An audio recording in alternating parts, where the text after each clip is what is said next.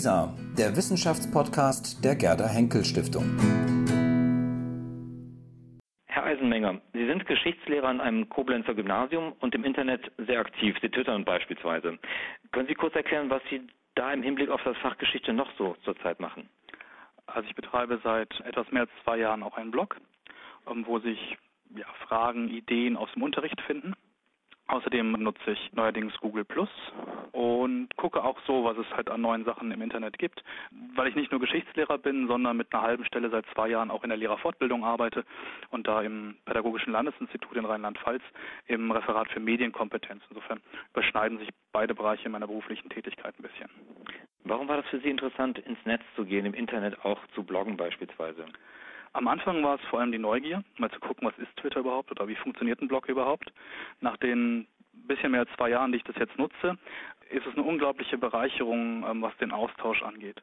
Man bekommt Hinweise auf fantastische Materialien, die man so vielleicht nicht gefunden hätte.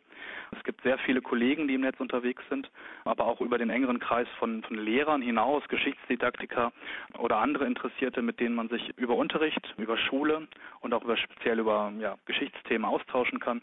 Und da bekommt man eine Unmenge an neuen Ideen, die man wiederum in den Unterricht tragen kann. Genauso wie man selbst eben aus dem eigenen Tun halt auch Ideen, Fragestellungen dann halt ins Netz bringen kann. Und das ist schon eine wahnsinnig tolle Sache, die ich so innerhalb von einem kleinen Schulkollegium oder innerhalb einer kleinen Fachschaftsgeschichte an der Schule, die dann vielleicht von fünf, sechs Leuten besteht, nicht erlebt habe. Das überschreitet ja dann Grenzen der, der Schule, der Stadt oder auch des Landes. Da hat man dann Kontakt mit Geschichtslehrern aus den USA und tauscht sich dann über, über Themen aus. Und das sind großartige Möglichkeiten des Internets. Wir fragen uns häufig, das betrifft viele Portale im Netz, die sich beispielsweise mit Geschichtswissenschaft auseinandersetzen, dass eben genau das, was Sie gerade angesprochen haben, der Austausch, also der lebendige Austausch, oft sehr zögerlich noch ist. Was glauben Sie, woran das liegt und wieso funktioniert es bei Ihnen besser? Ich kann den Vergleich nicht ziehen, insofern weiß ich nicht, ob es besser funktioniert. Mein Eindruck ist, dass im Netz auf jeden Fall eine kritische Stufe überschritten ist, eine kritische Menge erreicht ist, wo die Diskussion sich lohnt. Ich sehe auch, dass in der englischsprachigen Welt viel mehr Austausch stattfindet und es auch viel mehr Foren, Austauschmöglichkeiten gibt. Da sind offensichtlich wesentlich mehr Schullehrkräfte unterwegs, die das machen als in Deutschland oder im deutschsprachigen Raum. Und trotzdem auch im deutschsprachigen Raum gibt es so eine gewisse locker verbundene Community ist schon zu viel gesagt, aber eine Gemeinschaft, die sich halt über das Netz austauscht. Ob das besonders viele sind, wenn ich mir in meinem eigenen Kollegium angucke, wir haben knapp über 60 Lehrer an der Schule, da nutzt das sonst kaum jemand, diese Austauschmöglichkeiten. Also ich glaube eher, dass das auch noch in den Anfängen steckt und tendenziell dann auch in Richtung Spezialisierung geht. Also oft sehr intensiv werden Themen der allgemeinen Bildung diskutiert und fachspezifische oder fachdidaktische Diskussionen, sagen wir mal die Leute, die sich jetzt für die Fachdidaktik Geschichte interessieren und da als Lehrkräfte unterwegs sind im Netz, das ist vielleicht eine Handvoll. Also da ist auf jeden Fall noch Potenzial da, den Radius und die Menge der Leute, die am Austausch teilnehmen, zu erhöhen. Jetzt haben wir vor allem von den Lehrern gesprochen, die sich beteiligen an dem Austausch. Wie sieht es aus mit Schülern? Die würden ja wahrscheinlich auch wissen, dass sie in irgendeiner Form im Netz einen Blog betreiben oder dass sie vielleicht auch twittern. Bekommen Sie da auch ein Feedback? Wenig. Also ich arbeite relativ viel damit im Unterricht. Habe auch schon versucht, Twitter in eine Art Rollenspiel im Geschichtsunterricht einzusetzen. Meine Erfahrung ist, dass Schüler oft, also sie sind sehr aktiv im Internet unterwegs.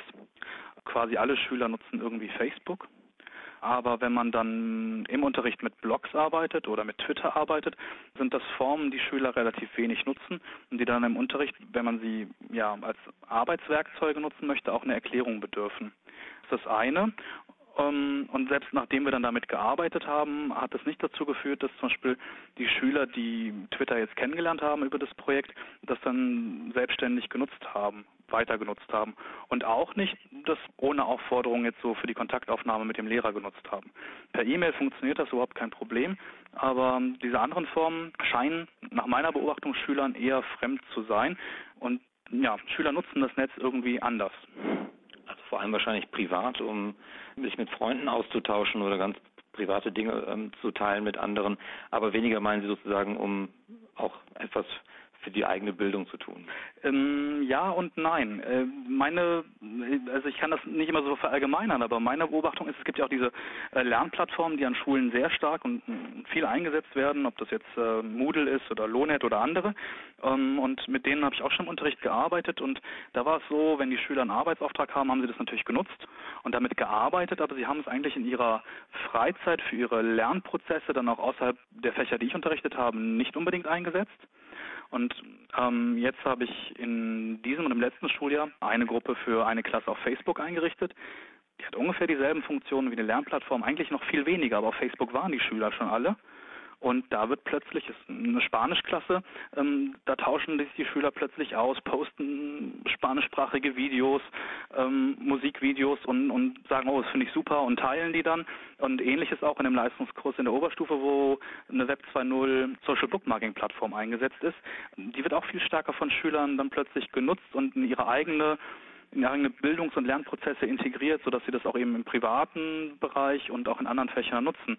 Also da scheint es wirklich eine, ja, immer davon abzuhängen, wie jeder Einzelne, und das ist für Lehrer, glaube ich, ähnlich wie für Schüler, wie auch für jeden anderen, was im Netz an den verschiedenen Angeboten erscheint mir sinnvoll für meine Lernprozesse und daraus entstehen dann eben ja virtuelle Lernumgebungen, die aber sehr persönlich gestrickt sind. Also ich lerne verschiedene Werkzeuge und Möglichkeiten kennen und bastel mir dann das, was für mich wichtig und interessant ist, selbst zu einer Lernumgebung zusammen. Und die kann aus völlig unterschiedlichen Teilen bestehen. Und das habe ich den Eindruck, dass es bei den Schülern äh, unreflektierter, aber auch so funktioniert. Das heißt, sie lernen vielleicht in der Schule verschiedene Werkzeuge und Medien kennen und Teil davon nutzen sie weiter, weil sie den für sich selbst als sinnvoll erkennen und Twitter vielleicht weniger, ist ja auch sehr stark ein Medium der Selbstdarstellung nach außen.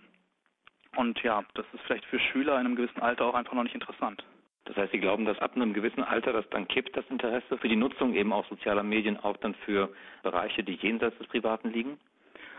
Ich weiß nicht, ob es unbedingt an einem Alter liegt. Ich glaube schon, dass Schule hier einen Auftrag hat, Schüler an eine andere Nutzung heranzuführen, ihnen die Möglichkeiten aufzuzeigen, die das bietet, die sehr vielfältig sind. Und mein Eindruck ist, dass die Schüler dann wirklich hingehen und sagen, das ist für mich persönlich sinnvoll, das hilft mir. Damit kann ich gut arbeiten und das dann eben in ihre Lernumgebung integrieren, an ihrem Smartphone, wenn Sie sowas haben, oder an Ihrem PC zu Hause und das dann auch weiter nutzen. Und andere Dinge lassen Sie beiseite liegen. Das ist aber vom Prinzip her nichts anderes, wie wenn ich mich an meine Schulzeit erinnere und uns die Lehrer in mühevoller Kleinarbeit beigebracht haben, Texte in unterschiedlichen Farben zu markieren und da ja unterschiedliche Zeichen dran zu machen und so weiter. Und einen Teil davon habe ich übernommen für meine Arbeitstechniken und im Studium dann verfeinert. Andere Sachen habe ich damals für nicht sinnvoll erachtet und habe mir selbst ein System gemacht, wie ich mir Texte erschließe. Also diese Arbeitstechniken, die man, an die man herangeführt wird, da trifft man eine Auswahl und das ist mit den, ja, mit dem Netz oder mit den Medien, die es da gibt, auch nicht, nicht anders. Stichwort missbräuchliche Nutzung auch von sozialen Medien wie Facebook oder Twitter oder auch Datenschutz. Es wird oft darüber berichtet, dass junge Menschen Dinge einstellen, die vielleicht sie lieber nicht hätten einstellen sollen.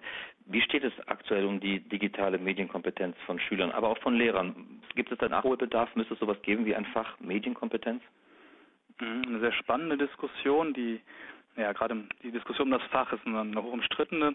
Ähm, meine persönliche Meinung dazu ist, dass es keine, kein Fach braucht, genauso wie wir bisher kein Fach hatten, Bücher lesen wie man ein Buch liest und ähm, wie man an ein Buch kommt.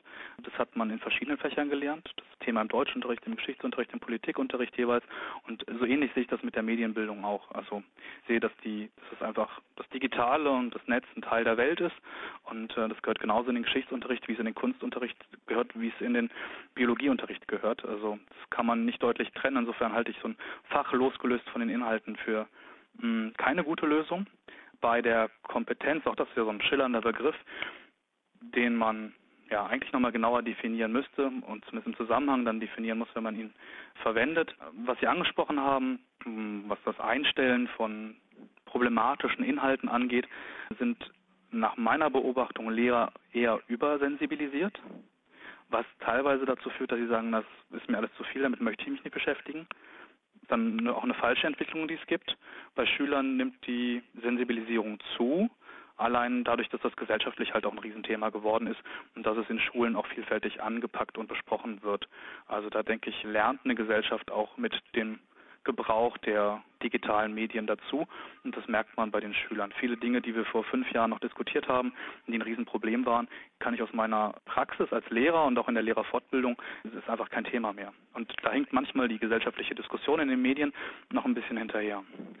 Aber man hat sowas beispielsweise wie, das Internet hat ein ewiges Gedächtnis, man mhm. hat mal was eingestellt und das bereut man womöglich schon wenige Monate später. Viele machen noch solche Fehler, gerade wenn sie vielleicht den ersten Schritt machen ins Internet. Wäre es da nicht ratsam, dass Schüler von vornherein lernen, wo die Risiken sind und wo die Möglichkeiten sind?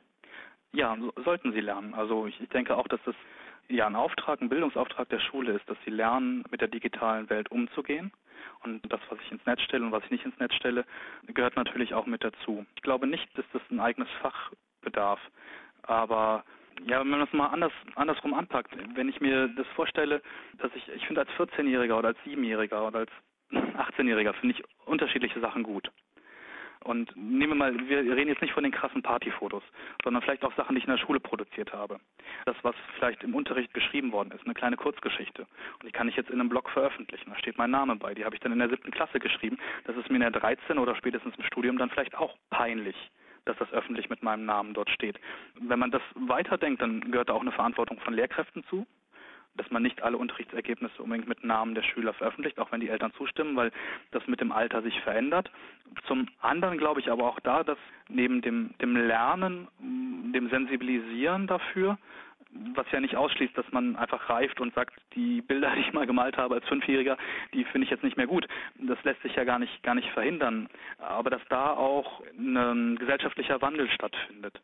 Also wenn es vor fünf Jahren noch schockierend war, wenn jemand vielleicht auf ähm, einem sozialen Netzwerk ein, Trinkfoto, ein Partyfoto veröffentlicht hat, habe ich mir heute sagen lassen, sei es schon mittlerweile so, dass bei Unternehmen, die in die sozialen Netzwerke reingucken, es eher komisch ist, wenn nicht solche Fotos da sind, dann gilt derjenige nämlich als, als Außenseiter.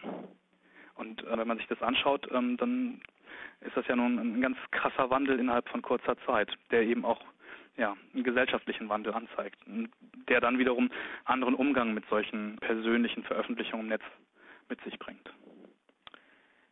Herr Eisenmenger, haben Sie vielen Dank für dieses Gespräch. Gern geschehen. Danke.